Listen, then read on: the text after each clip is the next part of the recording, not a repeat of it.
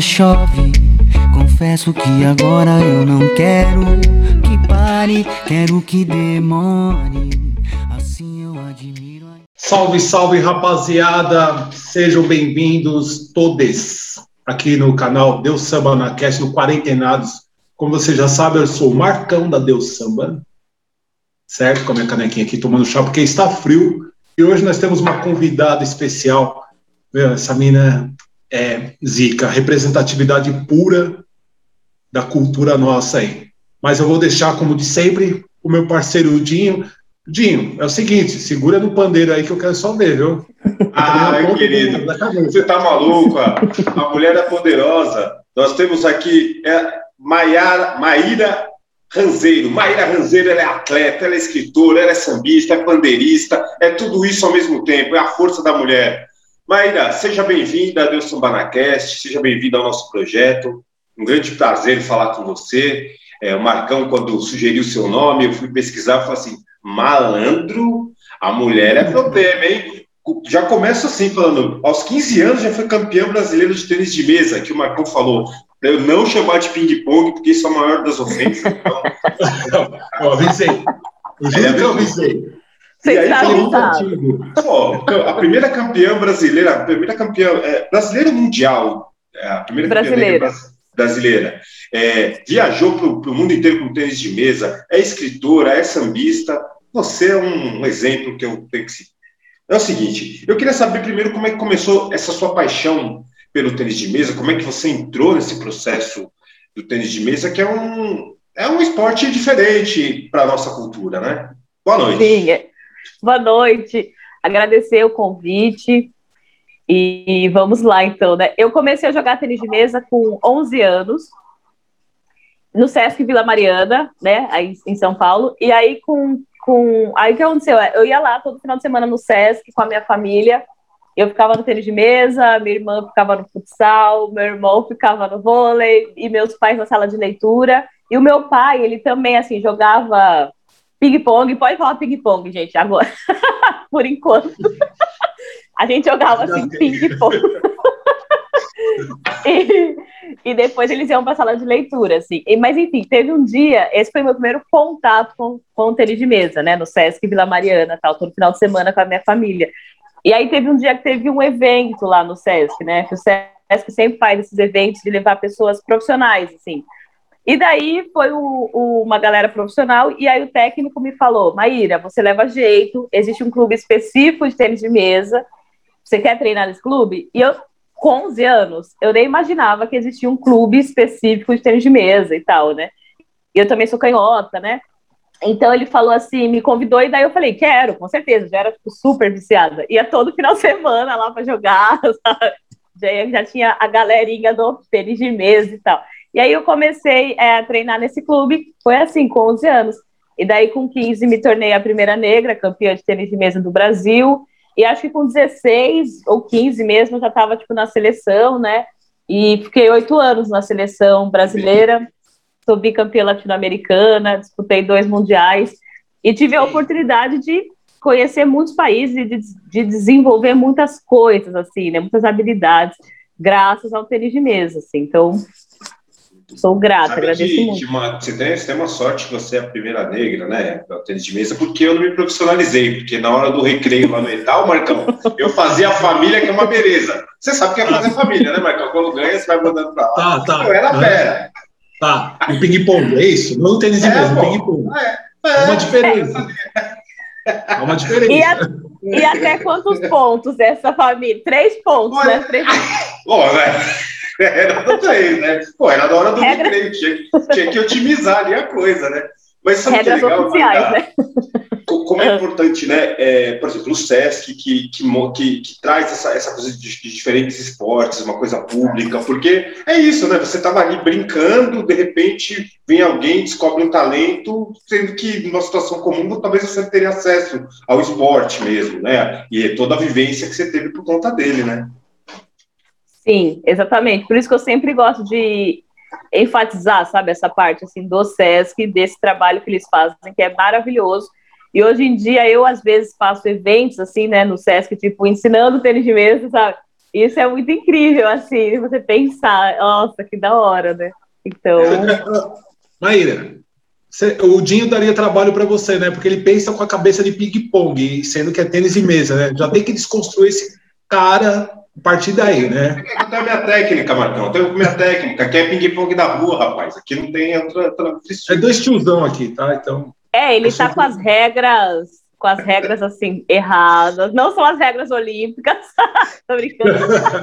Por falar em olímpico, eu queria saber se você acompanhou as Olimpíadas, o que você achou da, da atuação dos brasileiros, se você é fã do Hugo Yama, Hugo Yama, né, que é, que é o cara que eu, foi o primeiro que eu conheci é, oficialmente, assim, né, como um cara do tênis de mesa.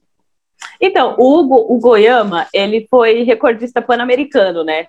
na época dele, assim, ele foi, tipo, ele, ele realmente popularizou muito mais, né, o tênis de mesa. Muita gente conhece o tênis de mesa por causa do Goiama. E hoje, hoje ele já é técnico da seleção, hoje ele é técnico da seleção feminina, inclusive.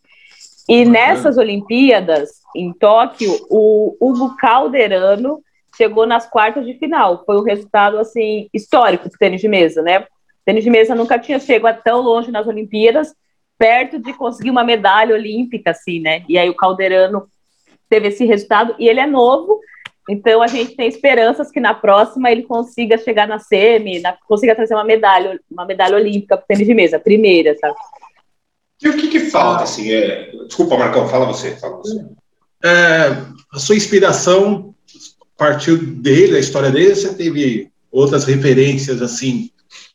Porque eu me lembro Não. dele com o parceiro dele que foi sofreu um acidente de moto, né? Ele, onde ele perdeu o parceiro dele no acidente de moto, eu lembro disso, então. Cláudio Cano. Cláudio Cano é tipo sensação, ele é muito bom, ele era, né? Muito, muito bom mesmo, assim. É que realmente rolou esse acidente de moto e ele chegou, ele faleceu. Mas ele ia fazer, ia trazer assim muitas medalhas, porque ele trouxe e ia trazer mais ainda, porque ele era fenômeno, assim, Cláudio Cano, fenômeno. É, mas as minhas referências, Marcão, até essa pergunta é muito boa e muita gente está me fazendo e isso está me trazendo a consciência, sabe?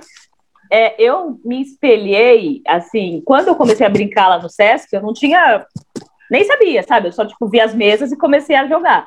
Aí, quando eu comecei a treinar e tal, e começar, comecei a ter os objetivos, ir para os campeonatos, enfim, eu, é, as minhas inspirações foram e são, até hoje, as irmãs Williams, né?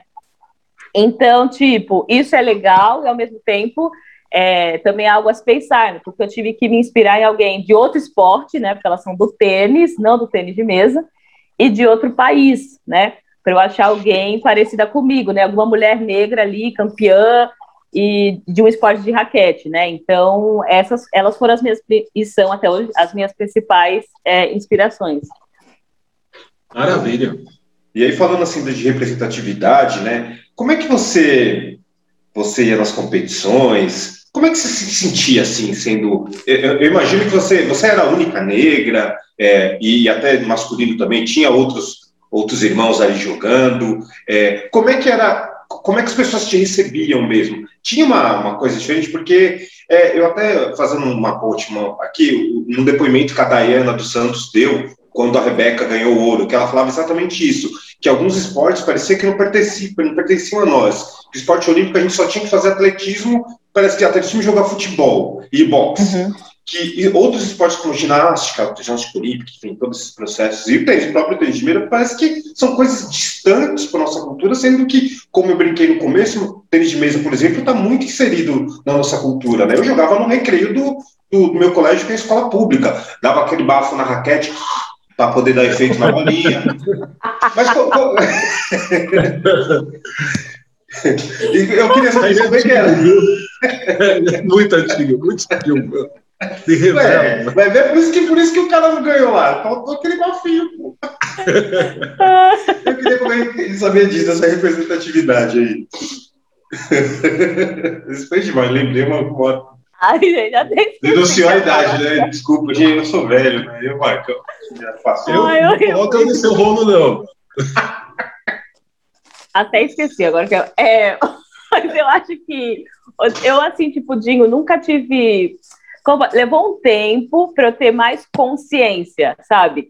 E de certa forma, eu acho que isso é muito bom, assim, foi muito bom para mim, no meu caso, né? Porque, tipo, com 11 anos, eu comecei, me apaixonei ali pelo tênis de mesa e fui indo, sabe? Comecei a, a treinar e tinha os objetivos, enfim, eu só pensava nos objetivos, assim, e, e pensava nas pessoas, mas, tipo, amigos ali do treino, né? Não pensava tanto assim, ah, não tem ninguém parecido comigo aqui, sabe? Entendeu? Então, eu, tipo, ia treinando, enfim. Então, essa consciência, tipo, racial, eu não tinha tanto na época, sabe? E acho que, de certa forma, foi até bom para eu conseguir atingir os objetivos e tal, né? E Você daí depois... solta, né? Você jogava normal, né? Você se sentia Exato. mais livre, tranquila, né, para jogar. É, eu nem pensava assim, sabe? Tipo, nossa, eu sou a única negra aqui, sabe? Por que será que eu sou a única negra? Racismo, machismo, etc, etc. Não pensava sobre isso, não tinha consciência mesmo, assim. É, eu, eu, só, tipo, treinava, e principalmente atleta de alto rendimento. Eu acho que também era muito jovem, enfim, é, 11 anos e tal, e principalmente atleta de alto rendimento, né? você tem que treinar muito, assim. Então, você também. Eu ficava muito só naquele ambiente do tênis de mesa desde os 11 anos, entendeu? E aí, depois que eu comecei a ir para o samba, é, fazer faculdade, depois que saí da seleção e começou a dar tempo de conhecer outros mundos, né? E conhecer muito mais também, principalmente o samba, né? Me trouxe muito isso de da nossa ancestralidade, e aí você começa a ver Dona Ivone Lara, né? Jovelina, e você começa a ver, nossa, essas rainhas aqui, né, mulheres negras incríveis. Aí eu comecei a entender e a comparar, ué, por que, que não tem aqui mulher negra, homens negros e tal, né? E em posições de poder, né, e de liderança, e como exemplo. Mas isso foi bem depois, e aí que eu tive também a intenção de fazer o livro Maíra Alegre campeã, né? Mas já foi depois de ter tido mais os resultados e tal. É, a gente vai passar por todos esses cenários que você tem, né? Afinal de contas, olha, olha, Maíra, você é, é até um problema para mim, porque olha só, você é campeã, campeã, pô, brasileira. Dá um bug, né? Escritora, escritora, sambista. Male, male, eu toco uma cuica bem mal tocada, e aí reclamo e trabalho eu só. Eu campeonato na escola, no metal. Eu ganhei o campeonato na escola, o máximo que eu conseguia fazer na vida é no do recreio lá do ping-pong, pô. Eu, eu sou. E o Marcão já me viu tocando. O Marcão sabe que é sério. Já, mas já é. vamos chegar lá. Mas vamos chegar lá. Quer, quer falar mais alguma coisa aí, Marcão? Quer contar a sua experiência? Não, nós, vamos, nós estamos na triagem aí, nós vamos chegar lá no. Algo mais. Ó, porque eu tô aqui, ó, com a camiseta do Jacques do Pandeiro. Não, mas eu lembrei, assim, do, do que o Dinho é, falou, que eu queria ter. Oi? Desculpa. Você sumiu aí. Ah, voltou. Ah, desculpa, é que eu acho que o telefone tocou aqui. É que eu queria ter feito um adendo, assim, do isso que acontece do tênis de mesa, assim, ele é muito popular, assim, né, tipo, todo mundo já teve contato, a maioria das pessoas já tiveram contato com ping-pong, enfim, tênis de mesa, na escola, em algum clube. Tem agora tem mesas também de concreto em algumas praças, né? Então muitas pessoas já viram, já tiveram contato, tem até um afeto pelo esporte. Porém, o que acontece, que eu percebi, é que muita gente não sabe que existe essa transição do, do tênis de mesa, enfim, ou do ping-pong para o profissional que é, que é possível você se profissionalizar no tênis de mesa. Às vezes a pessoa não sabe mesmo que existe, é, que é um esporte que é profissional, que é um esporte olímpico, que é um esporte que tem pessoas que é, recebem salário, sabe? Que existem técnicos. Você pensa que é só lúdico, né? Não é muito popularizado o profissionalismo do tênis de mesa. Então, eu acho que é, acontece isso, Dinho, sabe? Por isso, muita gente já brincou né, na escola, no recreio, não sei o quê, mas você não sabe, ah, eu posso ter mais um passo depois disso? Você não, não as pessoas né, não você sabem. Não sabe onde ir. Eu, tava, eu, eu assisto, né, acompanho Olimpíadas, eu adoro por isso. E eu assisto aquelas, aqueles, é, aquelas provas que eu nunca vi na vida. E eu vi até um comentário de um, assistindo pela Band News lá, pela Band Esportes, Acho que era Remo, sei lá, eu, desculpa, eu, eu não, nem tô falando com grosseria, porque eu não lembro tecnicamente isso, acho que era o Remo, o cara lá, canoagem fazendo lá, que, que faz um movimento assim. Aí o cara falou exatamente isso, ele falou, olha, que, que a confederação lá brasileira da, daquele esporte, ela precisava de gente nova, que, que isso é, é, público, que as pessoas podiam ir até o, sei lá, até o Pinheiros, se inscrever para aprender, que as crianças, até 12 anos, se não me engano, uma coisa que você podia ir lá e aprender, e é claro, os melhores ficam, e, e quem não é tão bom, pelo menos faz um esporte, aprende outras, que o esporte te dá outras, outras é, outra educação, habilidades. Né? outras habilidades, né? É, eu mesmo, por exemplo, eu vou contar uma coisa, eu juro que é, é verdade. Eu joguei ah, beisebol. Eu joguei beisebol. Eu era, eu era horroroso, aquela criança, era um projeto da prefeitura que tinha ali perto dos Gaviões. Eu era horroroso. Eu era tão ruim que eu, que eu treinava com, com as crianças mais novas porque eu não acompanhava a minha casa. Mas eu não estava nem aí. Eu não estava nem aí, porque eu adorava ir lá, porque assim, eu aprendi o esporte, aí tinha os exercícios, e eu jogava bola, então aquilo eu entendia que, que era bom porque tinha corrida, e eu à noite eu treinava no Nacional. Então eu adorava fazer aquilo. Eu acho que é isso, é a chance de, você entender outros esportes, entender que aquilo é uma profissão e uma modalidade importante, né? Uma olímpica, né? Tem nada mais importante.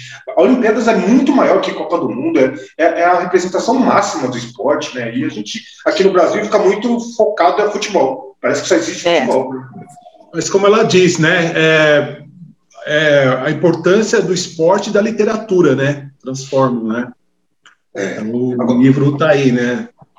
Aliás, é, o livro eu queria que você falasse do livro. Eu queria que você falasse agora, agora voltando para o livro, que, que tem, que é muito a sua história, né? É a sua história do esporte. Como é, como é que foi toda a construção e, e esse processo que é uma, o livro é uma resistência, né? A mulher negra escrever um livro e, e contar a sua história é, é, é quase que um processo de resistência. Né? Eu queria que você falasse sobre sobre a sua obra.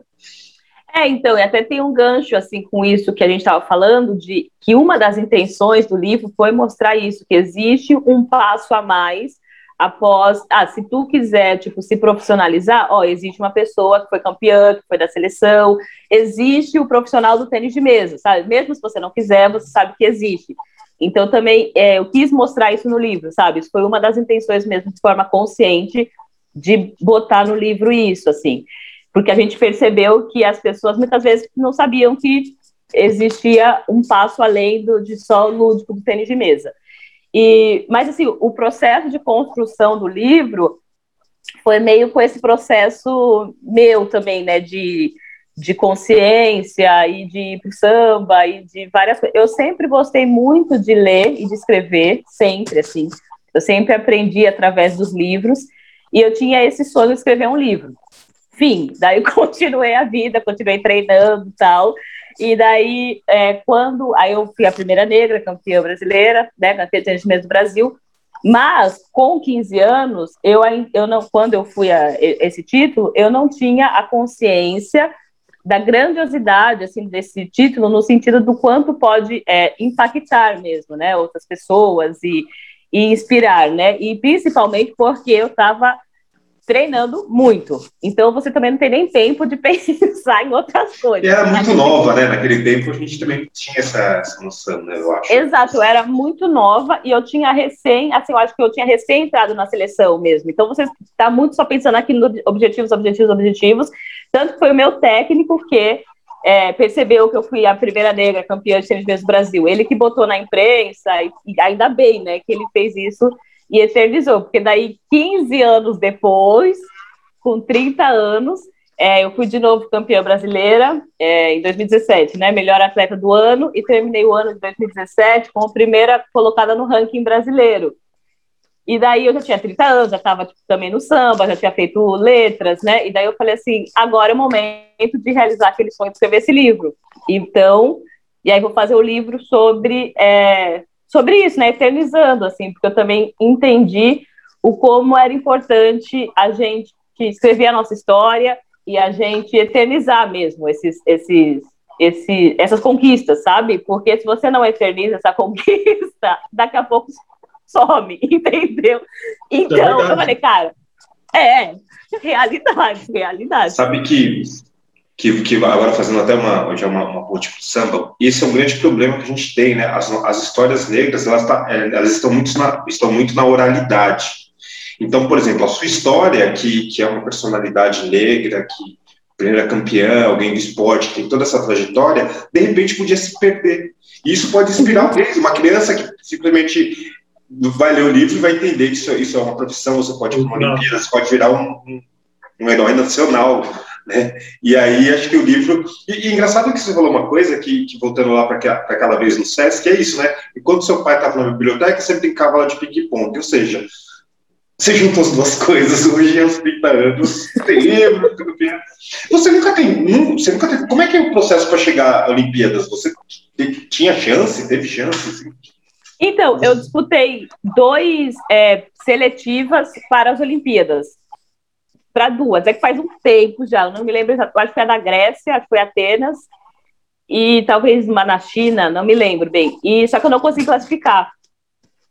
E aí eu falei assim, bom, então agora eu vou continuar jogando, mas também vou fazer outras coisas, sabe? Tipo, também vou começar a dar, estudar música, fazer faculdade, etc. Então foi isso, eu joguei o pré-olímpico, a seletiva para as Olimpíadas, mas eu não classifiquei. Uhum.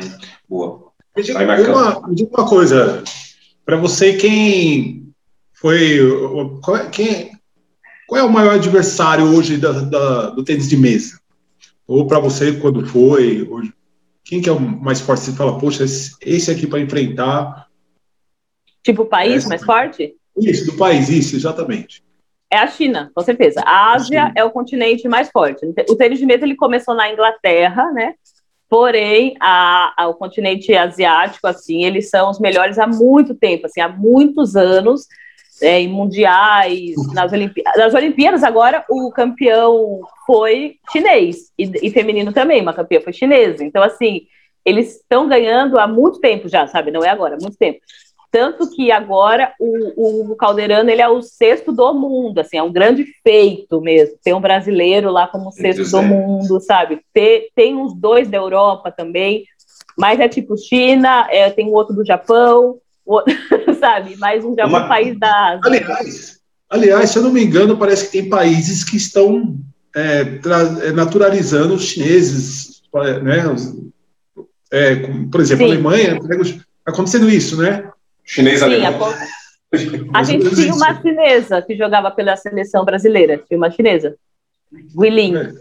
Sabe que, que aquele filme, tem um filme Karate Kid, o 2, até que é, que é o filho do, do Will Smith. É um cara, não é Karate uhum. Kid, é, eu não sei se é Karate Kid, uhum. que mostra que ele tá lá na China, que ele é, é Karate Kid. E uma, uma, é uma cena muito louca, que aí ele vai passear na praça e tem uma praça normal e as pessoas jogando ali tênis de mesa, uhum. velhinho, gente, criança, gente de duas idades. Assim como a gente joga futebol, quando você anda por aí, as quadras todo mundo batendo uma bola. Então, é por isso, isso explica por que, que, que é a potência. Uma coisa que tá lá, é cultural, né? Os caras brincam disso o tempo inteiro, assim. Exato. Você acha certo? Espaço público, né? Um dos mundiais que eu joguei foi no Japão. E daí, é, o que acontece? O cara, tu chega ali no Japão, eles, eles são assim, ó, os ídolos, sabe? No outdoor tem jogadores e jogadoras de tênis de mesa. No comercial da TV, tem os jogadores, eles são famosos, sabe? Celebridades, tem jogadores de tênis de mesa no comercial da TV a gente jogou contra o Japão, né? A seleção feminina tinha tipo um monte de câmera filmando a gente, uma estrutura incrível, gente, pessoas assistindo o campeonato. Aqui no Brasil a gente no campeonato ninguém nem assiste. Enfim, então assim, é outra realidade, né? Sim. E nas aqui, praças um monte de mesa, igual tu tá falando. Aí aqui no Brasil, você vem aqui, sou campeão brasileiro de tênis de mesa, vem eu e falo, ah, você joga ping-pong, né? Eu também, né? Você assim, eu também. Não, arrebenta, né? Bom trabalho para colocar história, veio o cara falando, você não dá ah, que legal. É igual uma vez, eu tenho um amigo que ele é, eu tenho um amigo que ele é profissional de, do futebol de. Eu chamo de futebol de botão, mas é futebol de mesa, tem um nome lá. E ele, ele, ele, ele, ele disputa o campeonato brasileiro. Ele ficava completamente maluco que eu chamava de futebol de botão. É, é o Vinícius Ramalho, ele até está na TV São Paulo, aquele que dá uma comentarista. E aí um dia eu falei assim: ah, eu sempre joguei botão, eu ganho de você fácil. Aí fui jogar com ele. Assim, ele, ele só. Eu tomei um, um couro, é igual eu pegar essa bola ping-pong, pô, eu não vou nem ver a bolinha. Bom, Sim. Marcão, eu queria encerrar essa, essa história do ping-pong e começar a falar de samba, que é uma parada que a gente conhece mais, aí eu posso bater de frente, porque tá bem manjo. E assim, ó, eu coloquei, ó, eu coloquei essa camiseta aqui do Jackson do Poder por causa dela. Ah, arrasou. É. Ah, e antes, Olha lá. E o Esse discão aí. aí. Esse disco é um disco da, da, do samba enredo das escolas de 1974, das escolas de samba aqui de São Paulo. E essa capa é uma das capas mais bonitas. Olha, o cara rodando pandeira, é, é, a foto é linda, assim. É linda essa capa. Deixa eu até ver se é São Paulo e Rio, que eu esqueci agora. Esse, Não, esse manja, Rio, viu? esse é do Rio. Sempre é de 74, do Rio. A capa é maravilhosa, o cara com bandeira. Deixa eu colocar aqui para não derrubar as pessoas desastradas. Ô, Maíra, eu quero saber agora o seguinte: você, você, a mulher do samba. Primeiro, eu queria que você contasse desse. Você é professora é, bandeirista e dá aula para mulheres no samba, né? Como é, que, como é que começou esse processo e por que que você... Enfim, como é que começou todo esse processo de dar aula, de, de entrar para o samba? Você explicou isso que o samba te trouxe, essa, não representatividade, mas você começou a se ver né, na, na, na cultura, né? Manda para gente aí. Então, Dinho, eu sempre, sempre teve música assim em casa, né? Sempre teve samba tal, mas eu estava sempre, enfim, treinando infinito. E daí um dia, é, daí eu, quando eu diminuí um pouco o tênis de mesa e comecei a ir mais pro samba, comecei a estudar muito sobre o samba, sobre a história das mulheres no samba, né? E eu comecei a tocar em grupos, assim, e, e, esses grupos que eu tocava, eles eram majoritariamente masculinos. Eu era a única mulher que tocava nesses grupos de samba, assim. E uh, então esse samba era tipo todos os domingos. E aí eu fui percebendo que no outro domingo começavam a vir as mulheres, continuavam indo, só que elas começavam a levar um instrumento, sabe? Levavam um tamborim, é, levavam chocalhos, né? Levavam os instrumentos que elas achavam que podiam tocar, né? O pandeiro, o surdo ainda não, mas enfim, tamborim, chocalho levando. E começaram a me pedir assim, Maíra, você pode me ensinar? Porque pela minha presença ali, começavam a perceber que também podiam ser protagonistas na roda de samba. Foi meio que isso. E aí eu falei, nossa, vou ensinar, com certeza, posso ensinar, óbvio. E aí é, foi mais ou menos assim que eu comecei a dar as oficinas presenciais e depois, depois eu fiz o curso online de pandeiro. E aí eu achei importante ser exclusivo para mulheres, porque eu entendi que muitas vezes a gente não fazia, né, o pandeiro ou outros instrumentos, porque às vezes porque não é um ambiente seguro, sabe? É, às vezes você não se sente mesmo assim segura para aprender pandeiro, não é um ambiente que te motiva muito. Então tem várias questões, e aí eu fiz questão de fazer é, exclusivo, exclusivo para mulheres por isso, assim, mas muito por, pelo ambiente seguro, assim, porque muitas vezes você vai aprender um instrumento e teu professor te elogia e aí você não sabe se é só pelo instrumento, se é com outras intenções, né? Mas assim, eu tive muitos relatos assim, sabe? Então, é, tipo, nossa, Maíra, eu tô gostando muito de fazer com você, porque eu sei que quando você fala que eu estou tocando bem, é realmente que eu estou tocando é bem. Fato. Eu me sinto segura aqui nesse curso, eu me sinto motivada. E muitas vezes os professores desmotivavam as alunas, sabe? Porque às vezes pensa que se ela melhorar vai pegar o lugar dele. Então, várias coisas que acontecem. E aí eu decidi por isso fazer é, exclusivo para mulheres. Ô Maíra, pergunta, você chegou a dar aula para homens também no projeto lá na como é, é o nome da casa na Vila Madalena ou não? No, assim, no Colombolo? Foi também, também no Pau Brasil. Ah, no Pau Brasil, no Pau Brasil dava oficina de percussão. Oficina de percussão. Foi, né? Sim. Eu lembrei. Sim, lembrei sim, que sim, eu, fiquei enrolando para descer lá. Eu falei, meu, vou levar o pandeiro aí que eu preciso aprender. Sim, cara. era aberto, é. É engraçado, Maíra, que, que eu vi uma live da Teresa Cristina e ela falava exatamente isso, né? Que a, o papel da mulher no samba, ela é, é muito importante, ela, ela faz parte da, da história do samba. Quando você pensa lá das tias baianas, tia Ciata, das, da, da, esqueci o nome da, das que ficavam na, na velha guarda da Portela, aquele povo, as pastoras, mas a gente não tem muitos nomes, e aí a mulher teve que começar a ter, a conquistar seu espaço, a lutar pelo seu espaço. Dona Ivone Lara como compositora, as cantoras. É, e a gente não tem, não tem mulher tocando, né? não tem mulher na roda do samba, e é isso que a, que a Teresa Cristina falava. E eu me lembro, olha que, que loucura, no Pagode 90, que é, que é a minha idade no auge, né? Eu me lembro que aqui em São Paulo tinha um grupo chamado Fora de Série, que era um grupo só de mulheres, foi o primeiro que eu vi muito da tempo. É, então, fora de série, até, eu, eu, eu, vou lembrar a música deles, delas, vou cantar daqui a pouco. Aí, aí tinha, aí tinha a, a Laís, se eu não me engano, que tocava no Boca Louca, que, era, a, que eu achava muito louca, era um monte de homem e uma mulher tocava, assim. Você imagina, eu, eu tô falando isso, eu tinha sei lá, 15, 16 anos e um pensamento lá atrás, né? Que a gente está em desconstrução e aprendeu. Eu achava aquilo, nossa, mulher, mulher tocando. Olha meu pensamento. Uma mulher uhum. tocando e tal. E depois eu vi a Márcia que tocava na, na banda do Jorge Aragão. E nunca Márcia mais eu vi.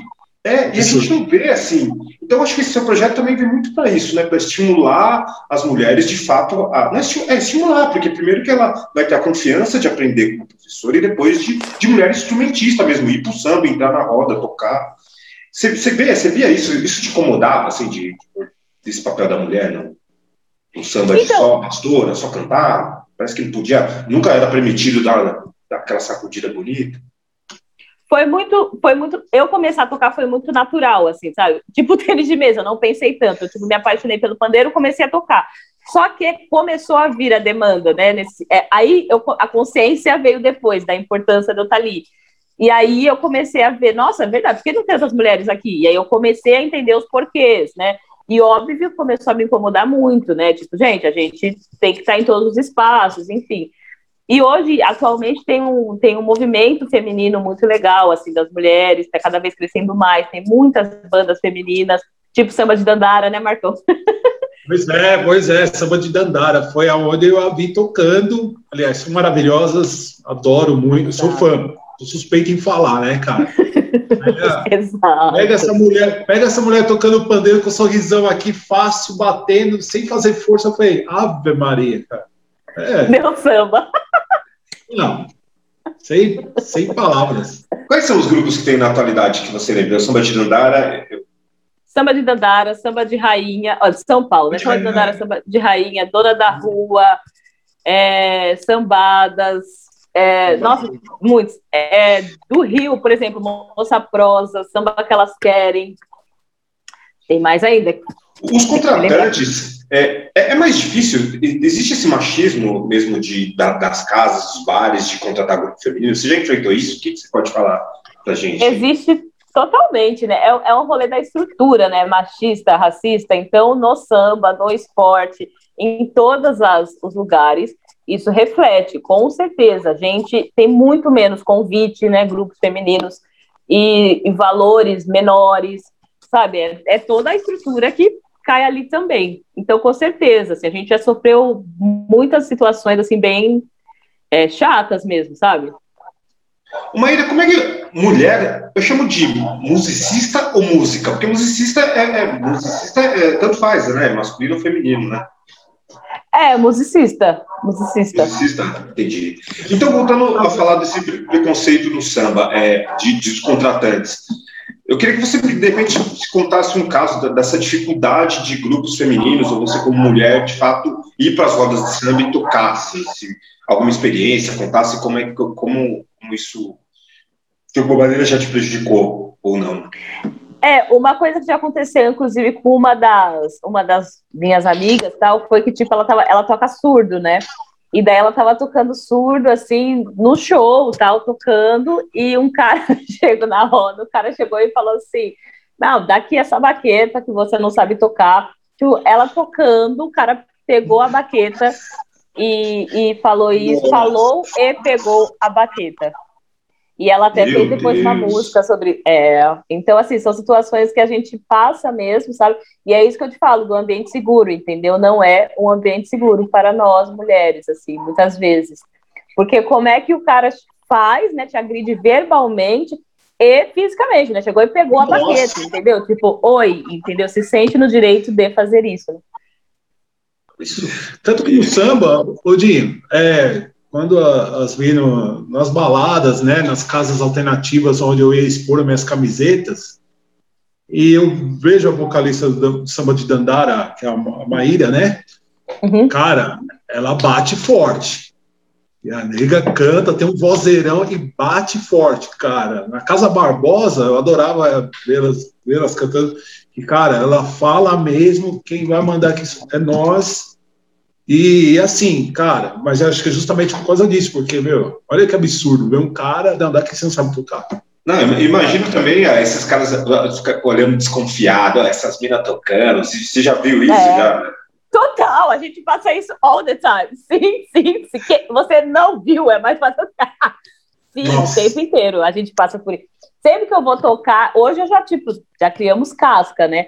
Mas sempre que eu vou tocar, eu sei que eu tenho que provar dez vezes assim, que eu sei tocar para conseguir chegar e, e sentar na roda e tocar, sabe? É esse é o processo todo que a gente tem.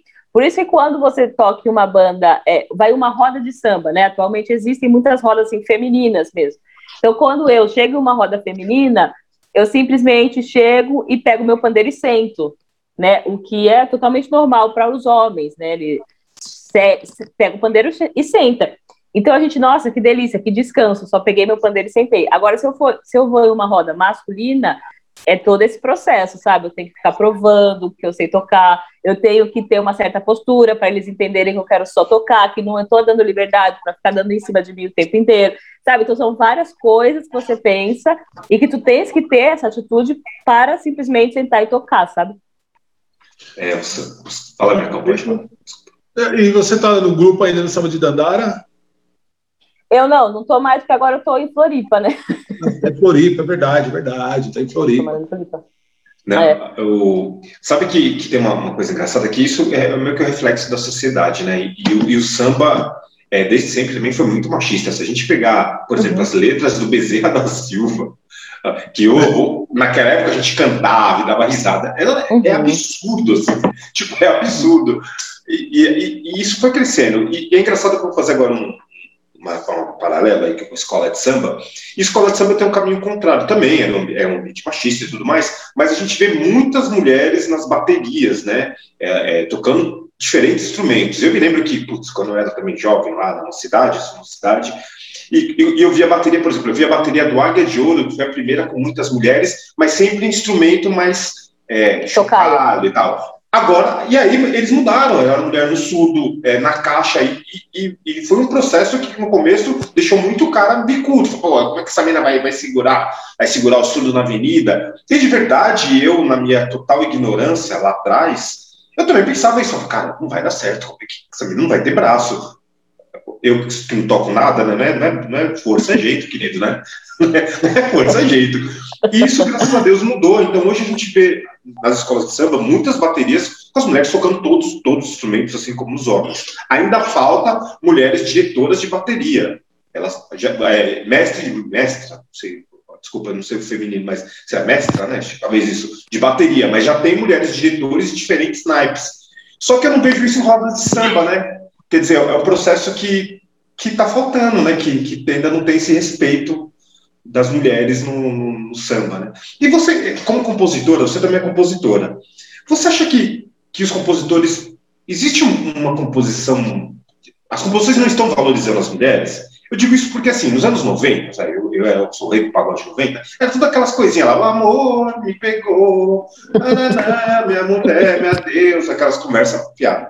E agora, obviamente, o mundo mudou, graças a Deus, a gente tá, se desconstruiu, estamos aí tentando um processo de equidade, um dia a gente vai chegar lá, né? E eu quero dizer o seguinte, os compositores parece que não, não, não tem um compositor, eles não fazem a música olhando para a mulher de hoje, a mulher é, de hoje não é mais apaixonada, ela está com outros propósitos, e não, e não tem música, parece que ninguém faz música, isso te incomoda, vocês conversam, como é que é isso entre vocês, as mulheres do samba? Sim, a gente, ótima observação, Ludinho. A gente. É, ele tá desconstruído. Ele tá, ele tá. Tiozão, né? É sobre isso, né? A gente, acho que a gente está num processo, né, nós mulheres, assim, do samba, de cada vez mais nós falarmos por nós e de, no, de nós ocuparmos o nosso lugar, né? Na verdade, assim, sempre foi assim, né? Sempre existiram mulheres compositoras, sempre existiram mulheres tocando, a tia Doca, ela tocava tamborim, tocava, sabe, um milhão de coisas. Porém, não foi. É, ninguém fala que ela tocava e ela também não podia tocar em muitas rodas, mas ela sempre tocou. Sabe? Então sempre existiram mulheres musicistas. Só que você tinha que tocar super escondido e hoje ninguém te fala assim, ah, a tia Doca tocava, sabe? A gente que eu que pesquiso muito sobre as mulheres do samba, agora nós mulheres que queremos resgatar essas histórias, encontramos esses arquivos em alguns lugares, mas assim, é, na grande mídia, né, enfim, não tem, sabe? A própria Dona Ivone ali, né, cavaquinho, bandolinha, enfim. Então, é, sempre existiram mulheres cantando, compondo, na, querendo estar na escola de samba como musicista também, como ritmista, sempre existiu esse desejo e essa capacidade, né? O que realmente rola, rolava e rola até hoje é um machismo muito forte. Então, o movimento que a gente está hoje é, é, esse de ocupar esses espaços, né? Não tanto de, pelo o que eu observo, né? Não tanto de tipo, homens, componham para nós, para as mulheres de hoje, mas mais de tipo, o que a gente precisa falar que, é, que nós fomos silenciadas, né? Que as nossas ancestrais foram silenciadas e hoje a gente está podendo falar um pouco mais. O que é que a gente quer falar? Né? Que daí tem muito a ver também com o livro Maíra Leia Campeã, só voltando, assim, que muito do que eu quis escrever o livro era sobre entender a importância de uma história de uma campeã, mulher, negra, com uma família preta de protagonista, ser escrita por uma mulher negra, né? Então, o quanto isso é importante. Ser a minha história sendo contada por mim, né? Então, acho que é muito sobre isso também. A gente quer é, nós falarmos por nós, né? Não é tanta preocupação assim, homens, mudem o que vocês estão escrevendo é mais sobre. Vamos, o vamos falar ser dona, dona, do seu, dona do, da sua história, vai. Vamos falar como a gente pensa, como a gente quer ser vista, e somos plurais também. A gente, tem, a gente também quer flor, a gente também quer, sabe, de repente, uma música mais melosa, e a gente também quer, de repente, uma música mais para frente, de evolução plurais, né? Cada uma vai falar do como quer falar. Então, acho que é mais esse movimento que a gente está atualmente. Eu vejo hoje, tem uma música, eu, eu gostava, eu gosto ainda muito do grupo. Ah, pode falar mal de todo mundo que quer nem saber. Tem um grupo chamado Voo pro Sereno que eu gosto, eu gosto. tava tocando, Eles têm uma música que é, que é, um absurdo de ridícula, que é, que é, é, é ah, a mulher que foi pra feira, ela foi pra feira, ela foi. Mandei minha mulher pra feira, ela não foi pra feira, ela, ela foi vadiar. Tipo, você, desde quando você manda a sua mulher ir para feira e, e, ela, e ela não foi para feira, ela foi vadia? E tipo, isso toca na rádio, todo mundo canta, e aí eu vejo um samba, as mulheres, todo mundo achando mal barato aqui, falando, querida, você, você ouviu Mas... você está ouvindo, você tá ouvindo o que ele está falando aí? Porque, Mas... tipo, é, é, isso lá atrás, porque isso não justifica, mas quando eu falo assim lá no tempo do Bezerra da Silva, era, uma, era outra sociedade. É errado também. O que eu estou dizendo é que essas coisas, é, enfim, não tinha esse, esse, essa conversa e todo mundo achava, nem prestava atenção. Agora, hoje, com todas as pautas que estão, estão aí na, na com toda a informação que a gente tem, alguém gravar uma música dessa, alguém tocar uma música dessa, alguém cantar uma música dessa, tocar no rádio, é completamente surreal, né? Mas, é, rolou, rolou uma polêmica, aí desculpa, rolou uma polêmica há pouco tempo atrás com a música com o samba do Péricles, né? O seu largar o freio, né? Rolou uma, uma vibe justamente ah, por causa disso, que é se você pegar também. a letra, é também. é bem machista, né? Bem machista. É, e eu acho que, o, que o, a gente precisa cuidar também desses comentários que a gente faz, às vezes, nossa, mas a música machista e as mulheres cantando, né? Ou os comentários também, ah, isso é racista e as pessoas negras estão falando. Na verdade, assim, acontece, as pessoas reproduzem, né? Você, às vezes a gente reproduz racismo, reproduz o machismo, mas uh, eu não acho que é pior, né? As pessoas também tendem a falar muito isso. Nossa, é muito pior a mulher cantando essa música machista. Não, muito pior, ela é, ela, mesmo se ela cantar, ela é o alvo ainda, né? Então, é o cara que fez a música, eu acho que é isso que, o que tu falou. Como que deixam essa pessoa gravar essa é música isso, é e essa pessoa tocar na, e essa música tocar na rádio, né? Aí é, o que aconteceu foi que ela foi lá e reproduziu. Porque é isso, quando, tudo bem, o cara, o cara, escreveu essa atrocidade aí, aí ele deu para alguém que gravou. Aí você, vai, você que é, que é, artista, no processo de gravação tem, tem um produtor, tem que sei que lá, é alguém que trabalha a música na rádio, o cara da rádio que ouve. Ninguém falou pro cara, fala, querido, essa Exato. você não tem, sabe? Ah, mas então, Rolou dinheiro, meu amigo. Uhum. Não, é, é, que é, eu sei que é dinheiro, o Marcão, mas é que é, eu, eu falo assim pela, pela representatividade. Eu acho que o que está faltando no samba é, é olhar para o novo, sabe? Eu, eu, por, é, eu sei que, que, aqui eu falo de uma maneira geral, mas eu não vejo, por exemplo, esses caras compositores que eu conheço, só conheço a maioria homens, mas eles, eles não estão, eles não veem a, a mulher dessa maneira, falar, cara, cara, a mulher, a mulher de hoje não é a mulher de 1990, é, que não era, e a mulher de 90 não era a mulher de 80, é uma evolução dos homens e das mulheres, e que a pauta é outra, as mulheres estão, estão aqui para falar, é, para falar de outros assuntos. A gente precisa. A mulher gosta de, de, de romance também, mas ela também gosta de, de, de, ser valorizada pelo que ela é, pelo nosso empoderamento, imagino, né? Então você precisa evoluir e, e saber o que ela Se você quer agradar a mulher de hoje, vai lá saber quem é a mulher de hoje. Você está falando com uma pessoa que não existe mais. E eu acho que essa evolução que o samba parou no tempo. Eu não sei se você, como artista, vê isso, vocês conversam, como é, como é que é isso, é, isso na, na, nas rodas de conversa do, do, povo do samba que você frequenta, assim, tem isso. Você arrasou nessa visão. É que não é, é aquilo, né? Não é uma. uma... Tá Tiozão tá demais, tá inspirado. Tá demais, Não é um, uma, um rolê só do samba, né, Dinho? É a estrutura. Então, se o cara não se atualizou como homem, né, não atualizou, não teve acesso, não, não quis perceber, né, que as coisas mudaram, não quer se desconstruir, não tem como ele escrever uma música, não tem como ele ver a mulher de outra forma e compor, entendeu? Ele não quis desconstruir, fim. E no caso, ele está no samba. A forma como ele expressa é compondo. Se esse cara estivesse em outro ambiente, ele ia ser reproduzir o machismo dele de outra forma, sabe? Então, o que precisa é, mudar mesmo é a estrutura machista, né? É a estrutura racista, é a estrutura mesmo. E sistema, eu acho que assim, ó, é o sistema. E é o que você está falando, por exemplo, você é um cara que está aí aprendendo, desconstruindo. Então, você tem amigos compositores homens, então você chega e conversa com esses caras, porque é, você tem muito mais poder de mudar esses caras do que eu. Entendeu? Eles vão ouvir muito mais você do que eu. E eu acho que é sobre isso também, né? Porque, porque é eu triste, também sou. Né? Que é triste. É, porque... é triste, mas também assim, ó, eu sou a afetada, né? Então, tipo, às vezes também a gente tá cansado. A gente quer que, tipo, é, que outros homens conversem com outros homens e se desconstruam, entendeu? Que não seja eu o tempo inteiro ensinando. Exatamente. Isso foi até uma conversa que eu tive com um amigo, assim. Eu falei, cara, eu não vou ficar te ensinando o tempo todo. Às vezes a gente quer sair só conversar, e dar risada, e conversar de viagens, e conversar de outras coisas. Eu não tenho que ser só professora. Vai ler, vai falar com seus amigos, entendeu? Sobre isso. Se vocês mudarem, as coisas mudaram para mim, acabou. Então quem tem que melhorar é você. Então, tipo, né, que é semelhante com o racismo. Se as pessoas brancas pararem de ser racistas, né, as pessoas racistas, não negras, enfim, racismo acabou. Então, quem tem que mudar são vocês, sabe?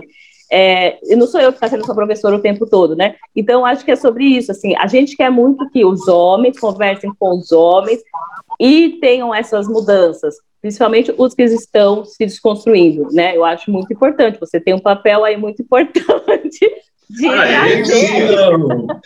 não, Marcão, sabe por quê? É, eu, eu primeiro, é, é, difícil, é difícil a gente conversar, porque às vezes você fala uma coisa assim, pode ser mal interpretado. O que eu quero dizer é o seguinte, é que, não sei se você passou por isso, Marcão, mas a minha geração tem 43 anos.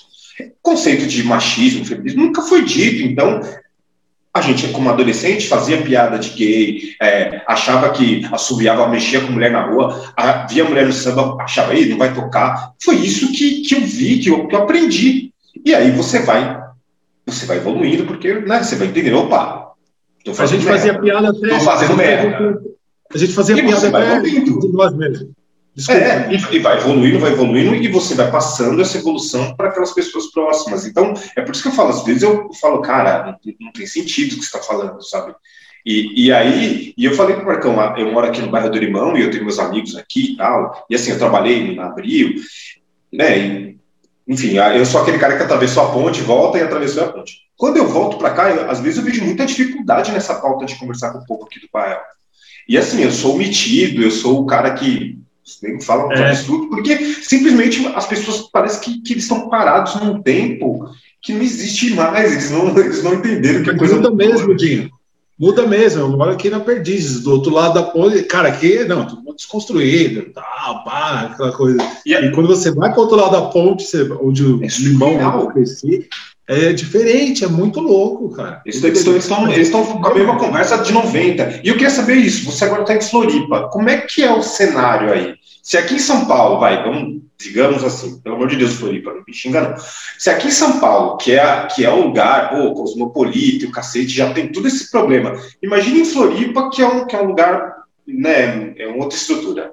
Como é que é? Como é que é tudo isso aí? Ah, ele tá segurando, ele tá controlando. Eu tô melhorar, gente. Eu quero, eu quero morar no Alphaville do céu quando morrer, pô. Eu quero estar naquela casa bonita do nosso lar, pô. Eu quero.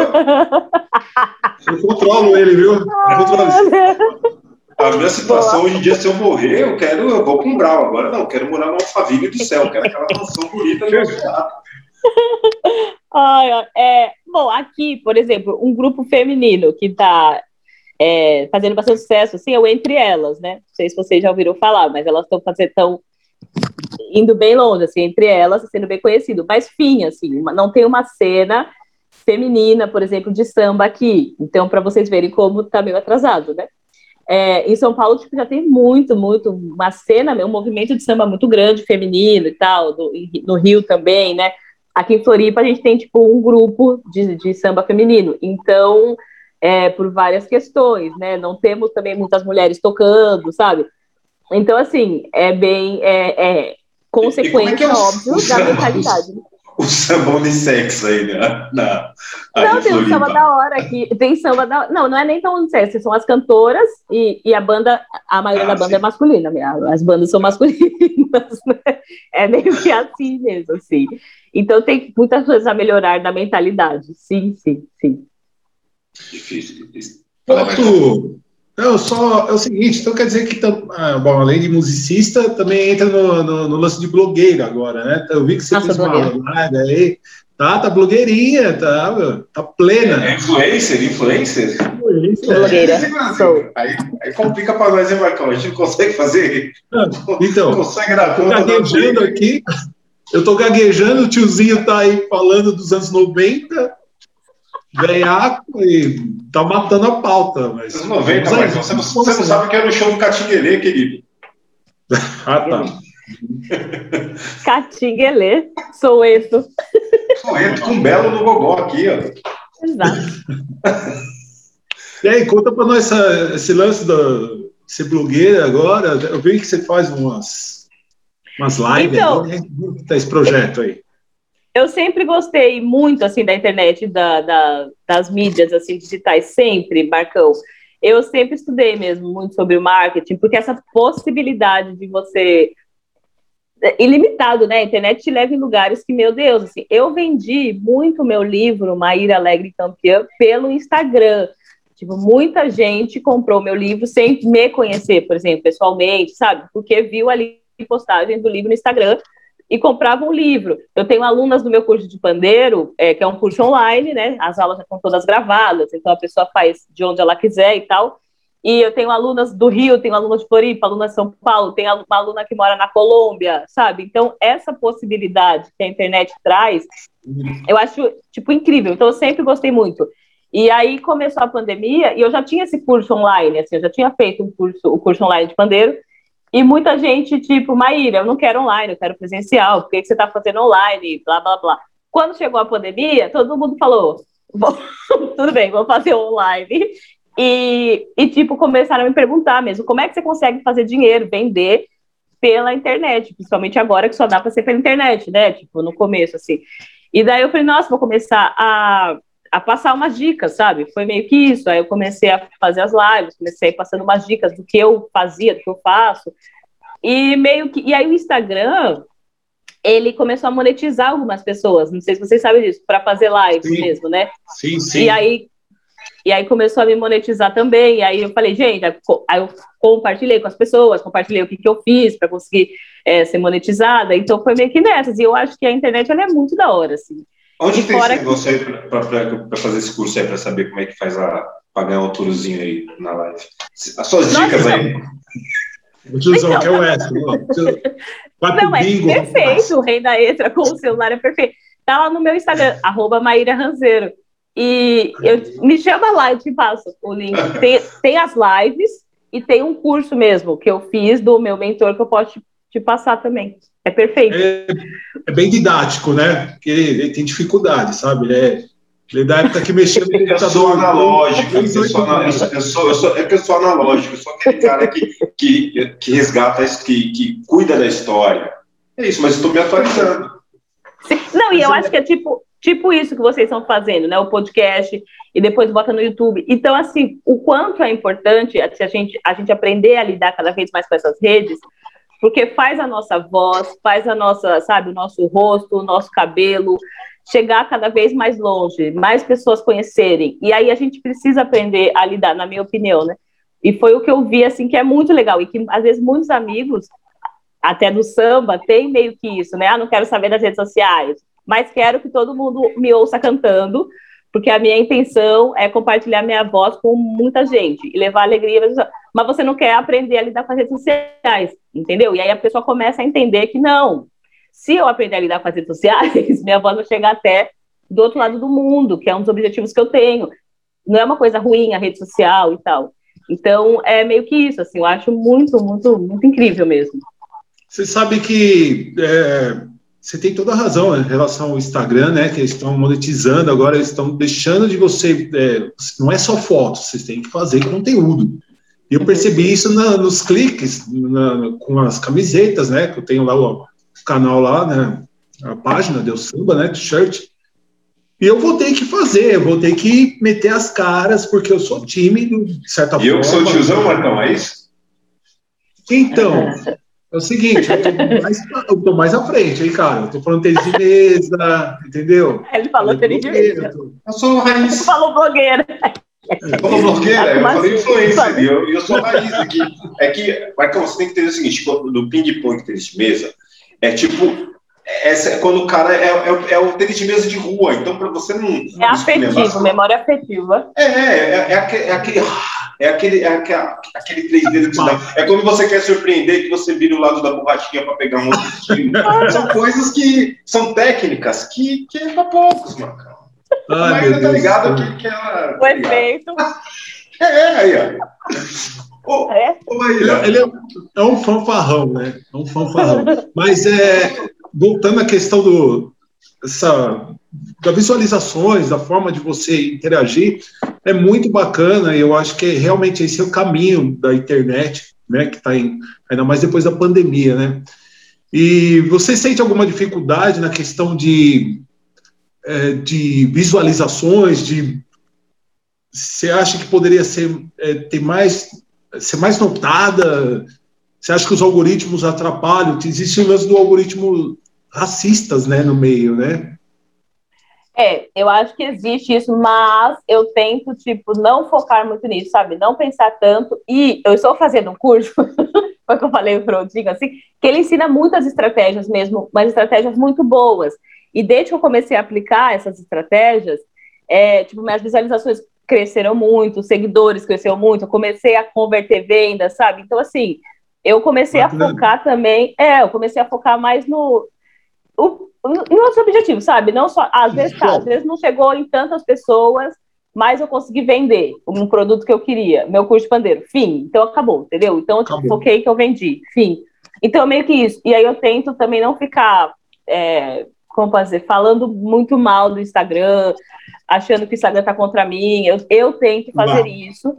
Principalmente porque, por exemplo, agora tá me monetizando, sabe? Para me trazendo coisas boas. Então, é, tento vibrar nessa com relação ao Instagram. É que eu pergunto isso daí porque vejo. Oi, desculpa, pode falar. Não, e você sabe, mas eu acho que rola, é a estrutura, né, Marcão? Estrutura, enfim. Então o Instagram é mais um desses lugares. Mas eu acho que você sabe que uma amiga, eu tô falando isso assim dessa do rolê da mentalidade, porque a gente fica também muito nessa, né? E aí, quando eu, é, o Instagram começou a me monetizar, e eu falei, gente, olha, eu recebi é, 100 dólares para fazer uma live de 15 minutos, depois 150, é, enfim, 500 dólares, né? No final ele paga 500 dólares, pra, é o marco de selos, assim, é um programa de bônus. E eu postei isso, e aí teve uma amiga que falou assim, Maíra, eu também recebi esse convite, só que eu não aceitei, porque eu achei que era mentira do Instagram. Você vai entendeu, cara? Eu falei, vai ver, eu recebi também e não aceitei. Eu falei, cara, não, é verdade, sabe, aceita. Aí ela aceitou Sim. e aí deu certo, assim. Então, assim, é, a gente também às vezes precisa cuidar, porque você fica. Ah, não é, o Instagram só quer me sabotar, e às vezes não é, sabe? Eu falei, não, deu certo. Aí ela, ah, tá, é verdade, deu certo. Então, tipo, sabe? Então, fica a dica, Pudinho fazer o curso né? Tá, Maíra, não. Eu vou fazer o curso de pandeiro, inclusive, Maíra. Pandeiro, poderia, também blogueiro. Você teria condições assim, de, por exemplo, alguém que não manja nada de pandeiro, assim, o trivial na mão, dá, dá para fazer assim, olha, olha, Dinho, mãe, como é que é que eu tiro um, um somzinho aí? Dinho! Agora, já valendo? Ah, no, ó, quem sabe é pandeiro aí, tem o um pandeiro? Faz aí, tem aí. É eu não tenho pandeiro dedão, aqui. Dedão, frente, trás, frente, uai. Começa no dedão. Porque eu não sei se você sabe, Maíra, eu sou, eu sou, um, eu sou um artista renomado da internet, né? Eu tenho um grupo que chama Estraga Samba, fizemos duas lives de sucesso. Um abraço para o William, para o Ale, para o Mamá. Eu explico mais. E aí, e aí a gente. Eu toco mal pra cacete. Então é. Dedão, frente, trás, frente. É, não tem frente. Você consegue, você consegue, eu tenho certeza. Dedão, frente, trás, frente. Dedão, dedão primeiro, vai. Dedão, dedão. Frente. Ah, frente, isso.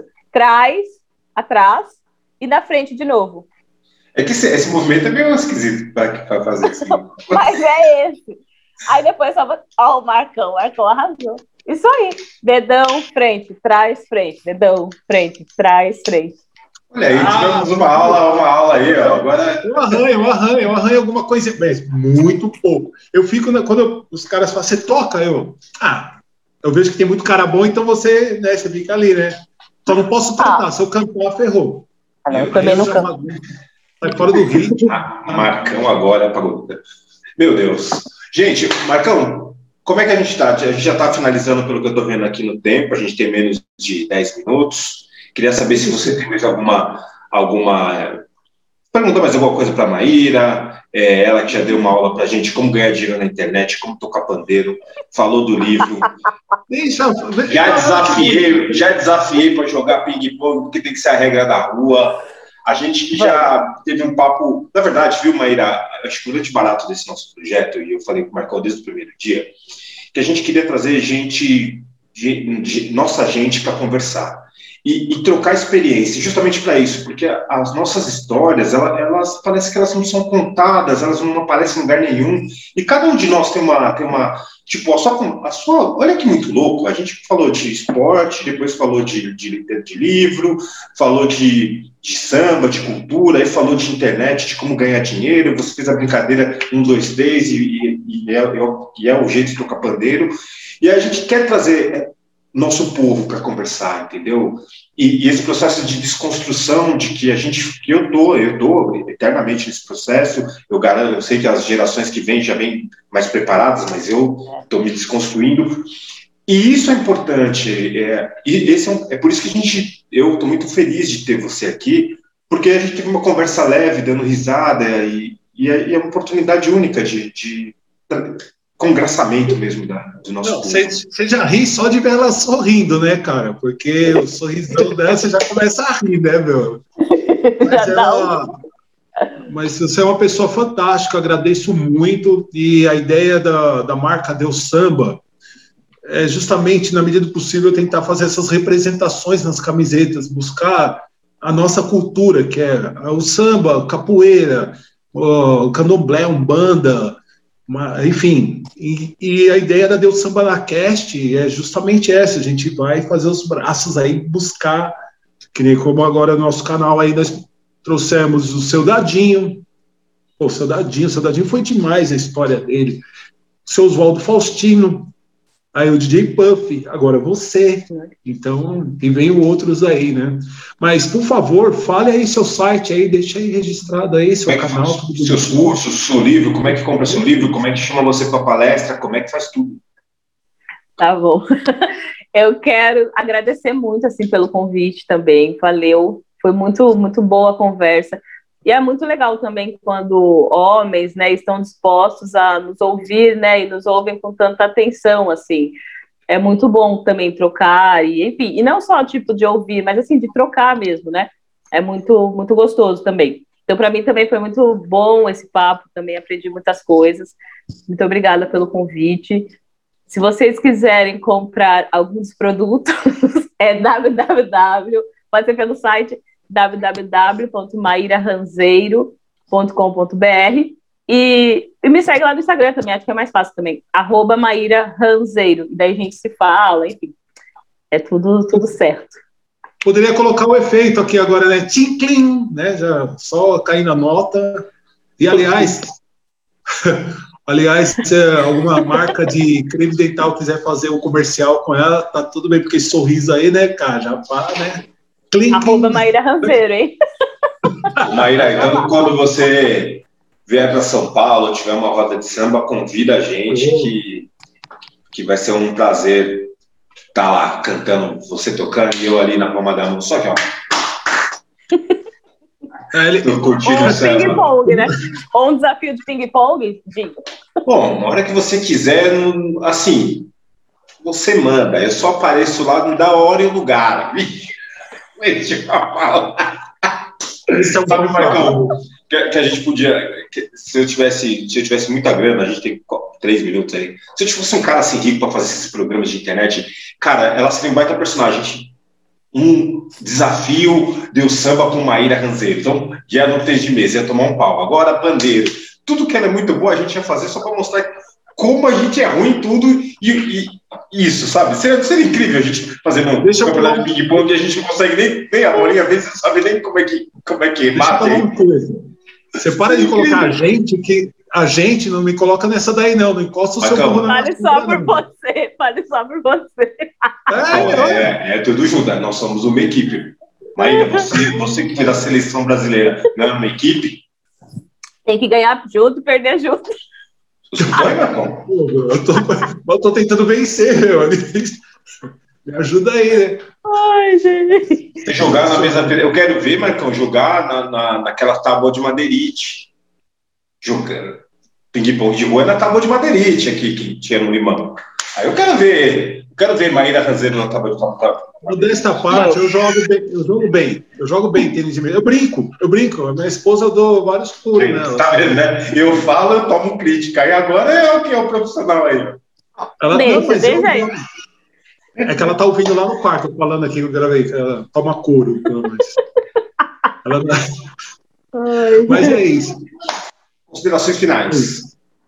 Escutou. É, muito. Maíra, muito obrigado mesmo pela sua participação, pela brincadeira, por entender nosso, nossa, nossa brincadeira, por falar de coisas tão sérias que, que, é o tênis de mesa, que é uma coisa muito oficial, muito, muito importante. Você que é uma representatividade e certamente um exemplo para as novas gerações, né? Com seu livro, crianças pretas, crianças periféricas vão, vão se ver para poder entender que isso é um esporte, que isso é um esporte olímpico, é, e putz, tudo que se faz, tocar pandeiro, essa, essa luta de tocar pandeiro e não ficar recebendo chaveco de nego bêbado enchendo o saco, é uma resistência, não é? Eu acho. E que você seja muito feliz e, e que logo, logo a gente possa estar junto quando acabar essa pandemia. Fechou. Obrigada, gente. Maravilha, mãe. Fique à vontade, por favor. Não, era isso mesmo, só agradecer. Maravilha.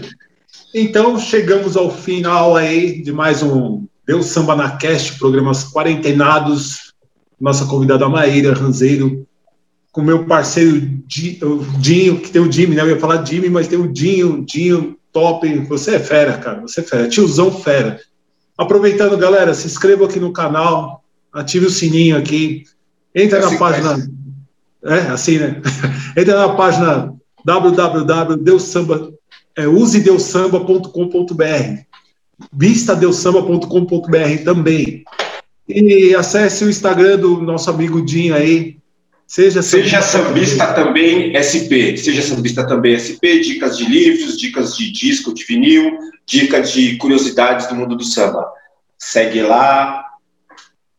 É isso, né? Fechou, deu certo, mano. Um beijo para vocês. tchau, tchau.